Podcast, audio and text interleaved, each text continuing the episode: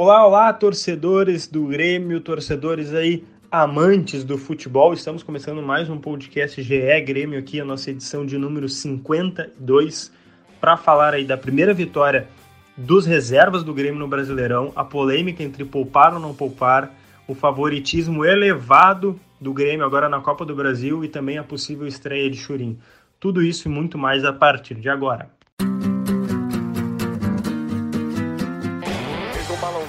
Bonito. Gol!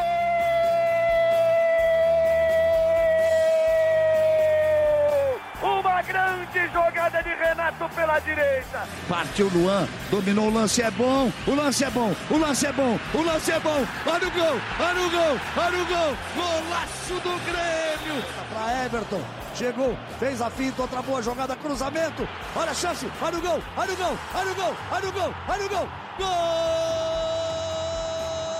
do Grêmio! Fala pessoal, tudo bem com vocês? Abrindo mais uma edição do podcast GE Grêmio aqui. E hoje a gente vai falar da primeira vitória dos reservas do tricolor no Brasileirão. Essa polêmica também de poupar ou não poupar os titulares, a possível estreia de Diego Churin e a obrigação, entre aspas, né, de vencer na Copa do Brasil. A gente vai debater tudo isso. Eu sou o Lucas Bubbles, repórter do GE. Globo, e estou aqui com o Eduardo Moura, meu colega também de reportagem aqui do GE. Tudo bem, Dado? E aí, Lucas, tudo certo? Vamos tocar ficha então, nesse, mais uma edição do podcast do Grêmio. Exatamente. A gente veio falar aqui, é, nesta segunda-feira, dia 26 de outubro, Eduardo Moura, de um jogo é, que, digamos assim, parecia que o Grêmio tinha largado um pouco de mão brasileiro, mas daí, se tu for ver o, o resultado pós-jogo, não foi bem assim. Mas o contexto é: o Grêmio viajou para Curitiba sem seis jogadores: é, Vanderlei, Jeromel, Kahneman, Maicon, Robinho e Diego Souza. Não coloco o Robinho bem como titular, porque aquela posição de meia armadura ali não tem um dono, mas enfim, cinco titulares mais o Robinho não viajaram. Tu conta ainda que o PP, que foi o único titular é, relacionado, né? Porque as laterais nunca têm dono, né? Então, o PP, o único titular, ficou no banco, só entrou no intervalo. Então, assim, pareceu muito é, os indícios que o Grêmio dava é que não estava dando muita importância para esse jogo, não estava querendo arriscar um pouco mais o físico dos seus titulares, né?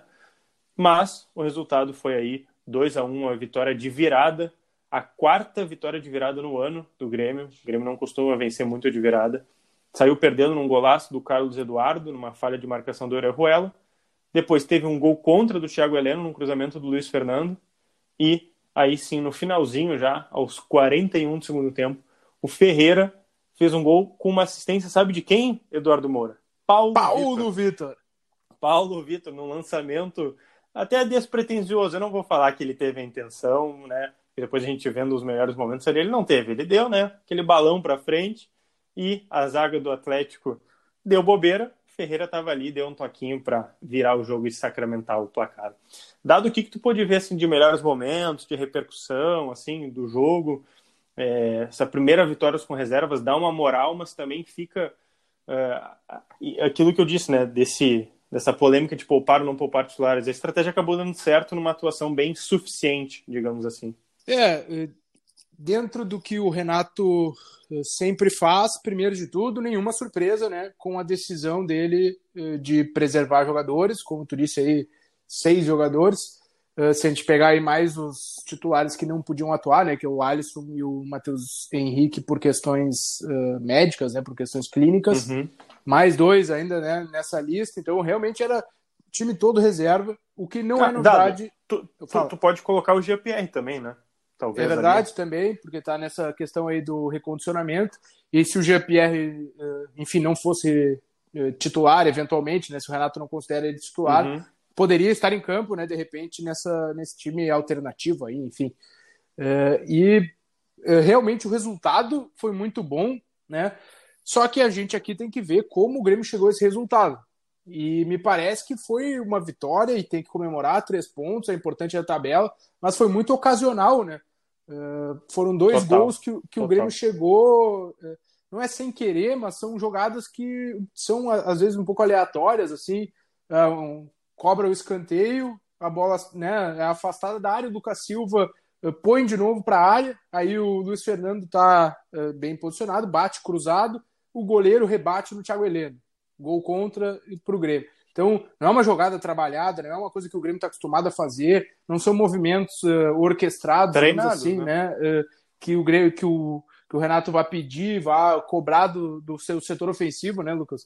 Então, primeiro de tudo, foi é uma vitória ocasional. A outra é um, um lança... outro gol, né? Desculpa, é um, é um lançamento do Paulo Vitor, como tu falou, que tem um jogador do Atlético que eu não vou saber quem é, é me perdoem, mas ele erra o tempo da bola, né? Ele parece que vai tentar subir para cabecear, erra, a bola passa por cima dele e aí se oferece para o Ferreira uh, na frente do goleiro. Então, são dois lances muito ocasionais, né?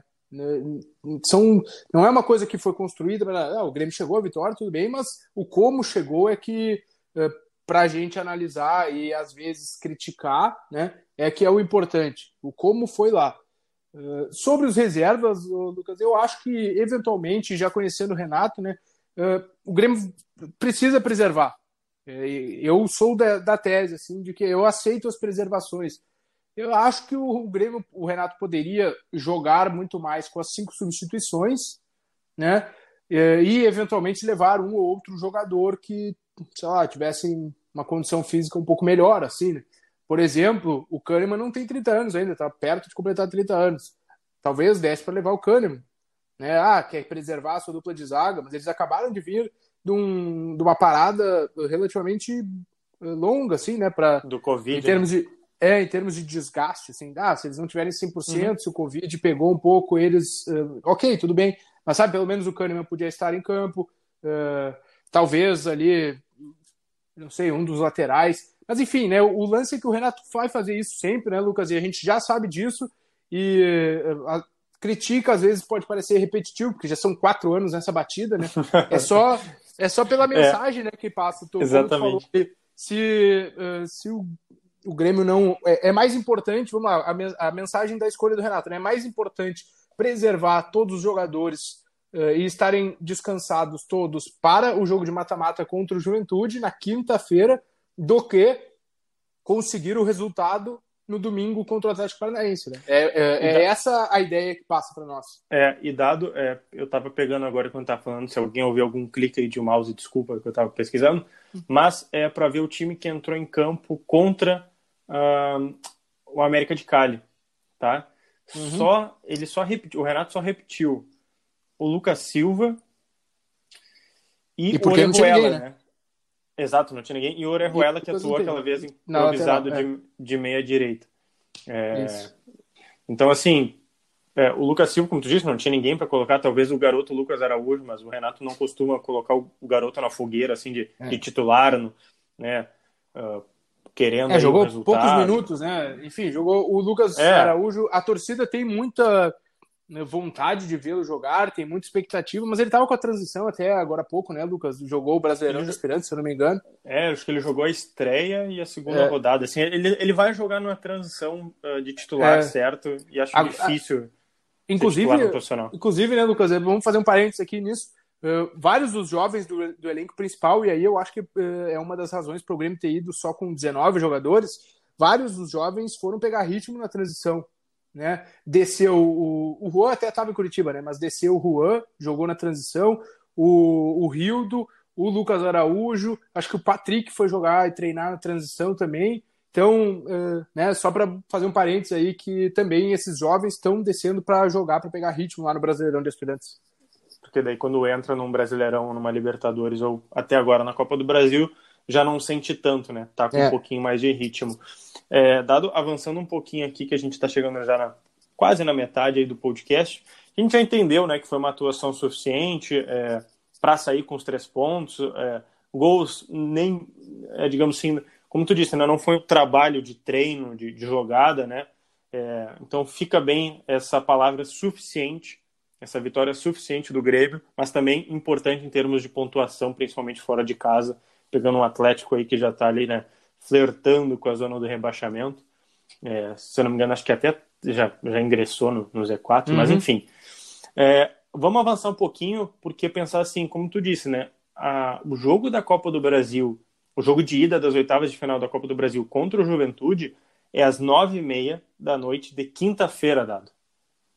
Então, assim, tem um longo tempo de descanso ou de treino, como, como vocês queiram falar, vocês aqui na nossa audiência, né? É, de que poderia ter sim alguns jogadores, como você citaste, o Kahneman também ali. É, Para mim, fica é, um cenário de que o Grêmio já era favorito pela qualidade contra o Juventude. Agora, com titulares descansados, a espinha dorsal descansada, acho que é ainda mais, digamos assim, uma obrigação de fazer um jogo bom e não, acho que até de vencer, hein, Eduardo? Porque é, outra coisa, os laterais também do América de Cali, que, que, jogaram contra o América, não foram os, os de ontem, né? Contra uhum. o Atlético. Ou seja, acho que serão quase 11 aí, praticamente descansados. É, acho que é isso aí mesmo. Todo mundo que ficou fora do jogo joga na quinta, né? Quer, quero dizer, o Diogo até entrou no, né, durante a partida, mas as laterais é, ali, Ferraz e Diogo. Pouco tempo também, né, Dado? Isso, então, acho que, como tu disse mesmo, esse é, o, o time titular fica. Eu não sei se é obrigação, né, Lucas? Porque obrigação aí até. É, é eu um coloquei entre aspas. Pesado, assim, mas, mas é, é, dá para entender né, o, que, o que a gente quer dizer. É que cresce a, a enfim, a a, a responsabilidade, acho, o favoritismo e até a cobrança por uma atuação, uh, digamos assim, ah, assim, boa, é né? Porque é os verdade. titulares vão estar descansados, a qualidade técnica do Grêmio é superior à Juventude, embora o Juventude esteja fazendo uma grande campanha na Série B, né? Também é bom a gente tá ressaltar que tá um, um, time bem ajustadinho, né? Com os vários reforços que, que buscou depois do Galchão, né, Lucas? Então é um. Assim, claro que não é um, time do nível do Grêmio, mas tem feito uh, aí bons, uh, bons jogos nessa Série B. Então, acho que. A... Eu, eu, diria até que. Eu, desculpa se interromper, mas não, eu diria que é um juventude melhor do que os últimos anos que o Grêmio tem ah, enfrentado em mata-matas de Gaúcho e sem Copa dúvida. do Brasil. Ano, ano passado mesmo, né, Lucas? O Grêmio enfrentou o Juventude justamente na, na, Copa do Brasil, nas oitavas, né? E, e ganhou, ele ganhou com até facilidade. E é, é, realmente, acho que a cobrança agora todo mundo fica esperando sempre que o Renato preserva os titulares, né? É, e isso já aconteceu também em anos anteriores. Todo mundo espera uma atuação de luxo dos titulares no jogo seguinte porque são sete dias uh, entre uma partida e outra, é aquele tempo para recuperar totalmente físico, né? E trabalhar, treinar no dia a dia, treinar a parte tática. Então, claro que em uma semana tu não ajusta o time, né? Vamos, vamos, não vamos aqui também fazer esse tipo de, eh, de loucura, de cobrança como é no futebol brasileiro, mas são, é um tempo de trabalho, especialmente de encher o tanque dos jogadores, né? Que é o que tanto se fala do desgaste e da situação toda de maratona. Bom, ganhou um tempinho para esse time focar no jogo decisivo para limpar até a cabeça, né? Não é só o físico, limpa mentalmente, o, fica com a família o fim de semana, consegue viajar se quiser, consegue ir para Gramado, coisa que. Se bem que eles fizeram um monte disso na pandemia, né, Lucas? Teve, na, na paralisação é, teve sei. tempo para é, viajar, mas enfim. É, então, realmente, eu concordo Porque contigo. Eles descansam, literalmente descansam. Descansam e acho que a cobrança realmente uh, pode aumentar para cima do time titular de uma boa apresentação, né? Vou Vou só colocar uma pimentinha tá? no nosso debate aqui, porque o Juventude poupou alguns considerados titulares uhum. contra. É, ele jogou contra o Havaí, tá? dia 20 de outubro, na semana passada. Semana passada não, início dessa. É, semana passada, né? É, e jogou com os titulares ganhando o Havaí de 3 a 0 em casa. Daí, agora no final de semana, ontem mesmo, ficou no 1 a 1 com o Figueirense, Figueirense fora de casa. E, e, assim, deixa eu ver aqui alguns titulares que ele poupou. É, ele poupou o zagueiro Neri Bareiro, aquele paraguaio. É, poupou o lateral esquerdo, o Eltinho. Poupou o volante Gustavo Bochecha, o Renato Cajá. É, o Dalberto também não saiu como titular. E também o Capixaba. É, ele poupou aí uns 5, 6, talvez algum outro ali que possa... Uhum ser discutido titular, mas assim, o Juventude também já está uh, eh, dando mais peso à Copa do Brasil. Mas também, né? São uhum. elencos diferentes. São elencos. Dado. É, diga, vai, fala. Não, eu só ia dizer que eh, o preservar me parece que é inevitável, tá? Eu sou desse time. Não, não acho que os caras vão conseguir jogar todas as partidas uh, com um nível bom. Acho que preservar é inevitável. Acho que como se preserva, talvez, é que a gente pode, às vezes. Uh, cobrar do Grêmio, porque tirar os 11, né? A gente fala isso já há um bom tempo. Podia, de repente, ficar mais, além do PP, ter mais três ou quatro para entrar no segundo tempo E aí põe no segundo tempo, os caras jogam um pouco. O próprio Diego Souza, Dado, eu acho que dava para entrar nos minutos finais, entendeu? Até porque. O Atlético muito desgastado, assim. Bah, e até porque o Diego totalmente... vai ganhar agora uma sombra, o Renato, enfim, vai ter um centroavante reserva. Calma, então... Eduardo, calma, não pula o degrau não, eu vai chegar lá, acabei é final de... do nosso podcast. Acabei de te dar o gancho para te chamar a última parte. Então vamos lá. Então vamos lá, já bati na mesa aqui, vamos lá então. Tá feita, né? A gente já falou aqui da obrigação entre aspas, né? Cresce esse favoritismo na Copa do Brasil na quinta-feira contra o Juventude do Grêmio. E o dado traz aí o assunto da sombra. Porque o que acontece, pessoal? O Diego Souza, até agora na temporada, vamos ver se tu concorda comigo, Dado. O Diego Souza estava jogando de centroavante do Grêmio, assim, ó, sem nenhuma sombra, sem nenhum concorrente. Era ele o dono e ele tinha razão, eh, razão não, perdão, tinha confiança que não perderia a posição. Certo? Uhum. Agora não. Agora eu acho que ganha uma sombra, mesmo sem nenhum jogo, sem praticamente nenhum treino, de Diego Churin, atacante do Cerro Portenho a gente trouxe lá no GL, passou nos exames médicos, já fez um treino separado. É, se você estiver ouvindo esse podcast aqui durante a semana aí de outubro, ou quem sabe, né, os primeiros dias de novembro, Diego Churin já pode até. É, pode não, né? Já foi anunciado é, pelo Grêmio. Dado, o Renato disse que conta com o Churin para o jogo contra o Juventude. É, tu acha que sai de titular já?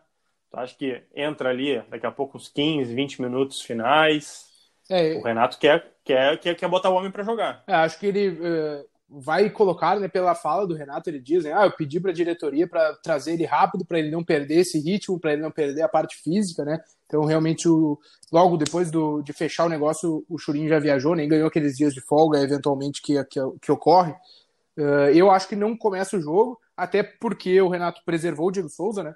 Então, ele vai Sim. usar o Diego Souza, que é o cara que ele poupou pra, e que vai estar bem fisicamente, artilheiro do time e tal, e vai botar o Churin uh, durante a partida. Para mim, acho que o Churin vai entrar, independente aí uh, de resultado, essas coisas. Claro que é melhor se o Grêmio tiver uma vantagem no placar, mas se não tiver, acho que o Churin vai para o jogo mesmo, para já começar essa adaptação, né, Lucas? Porque se o jogo é quinta, o jogo seguinte do Brasileirão ali, talvez uh, ele já tenha que ser titular né? Por, por toda. Eu vou te interromper só para trazer. É, o próximo jogo, é, depois do Juventude, como tu disse, vai ser o Brasileirão. Isso. É Grêmio. Ah, é segunda-feira. É, Red... Isso, Grêmio Braga... Bragantino, perdão, na Arena do Grêmio, às 8 horas da noite. É. Eu vou te fazer uma questão, Eduardo Moura, para a gente já ir para o nosso final do podcast aqui. O que acontece? O Diego Souza, o próprio Paulo, o vice-presidente Paulo Luz, disse que estão encaminhando a renovação dele é, até o final de 2021, uhum. porque ele encerra o contrato agora em dezembro é, de 2020. É, o Diego Souza sempre se portou muito bem, assim, alguns altos e baixos ainda pela temporada, mas sempre fazendo gols, né? Tendo algumas boas atuações ali, é o artilheiro da equipe. Como é que tu acha que ele vai se comportar agora com um cara que a torcida praticamente já se apaixonou, mesmo sem ter vestido né, a camisa do anúncio oficial, sem nada, e de que é o, que era um cara que estava em ascensão ali, assim, ascensão não, estava em boa fase no Cerro Portenho. Mas tu acha que o Diego Souza vai se portar é, daqui a pouco? Não sei, né? Perder uma titularidade, como é que tu acha que o, o, desempenho do Diego pode melhorar ou pode decair? Como é que tu vê essa disputa a partir de agora? Ah, não, não, não vejo assim uma. Ah, vai cair o, o desempenho do Diego porque tem um, um concorrente. Acho que isso eleva ali a disputa, né? Não vejo assim, pelo menos de arrancada, uh, o Churin roubando a posição do Diego Souza, até pelo todo o conhecimento de clube, aquelas coisas que o Renato uh, preza muito, a não ser, claro, que o, que o Churin chegue arrebentando, como eu já disse no outro podcast, mas uh, acho que o Diego vai seguir titular, vai seguir no rendimento atual dele ali bem no pivô mesmo, né, fazendo a, a, a jogada física, bola aérea, e acho que vai de repente ser cada vez mais preservado, né? Vai estar tá mais poupado, entre aspas, no sentido físico, eh, durante os jogos. Ah, quando de, de repente o Grêmio precisa seguir atacando, tem o Churim para entrar no lugar do Diego Souza, que antes não, não tinha uma posição, e às vezes o Diego tinha que ficar até o, o fim do jogo e poder, podia estar tá um pouco já cansado, desgastado, sem render a mesma coisa. Acho que isso o Grêmio ganha. Mas no rendimento do Diego não vejo um, um, assim uma queda ou, ou alguma mudança substancial assim para com a chegada do Churim. Isso, e para encerrar, o Isaac agora vai poder voltar a atuar como aquele meio armador, né, o segundo atacante, não precisa mais ser improvisado como centroavante. Então, a tendência é que o Grêmio ganhe com essa contratação do Churin em todos os aspectos, né? Da descanso para o Diego Souza, um centroavante. É, a, própria é, qualidade muito bom Churin, como né? reserva, né? exato. E... Então, acho que tem, tem tudo a ganhar, basta é. resolver no campo. É, Eduardo Moura, chegamos ao final do nosso podcast. Aqui agora de segunda-feira, né? Nossa nova edição aí. É, estamos fazendo aí duas edições por semana, então você está ficando mais atualizado ainda sobre Grêmio. Obrigado, Eduardo Moura. É, quem sabe aí até o final da semana a gente fale mais ainda de Grêmio. Eu que agradeço, Lucas. Voltamos né, com Copa do Brasil e a situação aí do primeiro jogo, Grêmio Juventude. Se eu estou projetando bem, né? Depois de quinta-feira a gente certamente vai gravar uma nova edição. bem provavelmente, bem provavelmente. Pessoal, por hoje é só. Você sabe onde nos encontrar, mas a gente deixa sempre aqui o recado. Se você é novo aqui no podcast, pode achar todas as edições lá em ge.globo barra Grêmio, cai na página lá dos podcasts do Grêmio, tá? E ge.globo barra Grêmio tem todas as notícias atualizadas do Tricolor. Demais plataformas de streaming de podcasts também estamos lá, só procurar por GE Grêmio, no Spotify, no Google Podcasts, Apple Podcasts e os demais aplicativos, beleza? Valeu e até a próxima!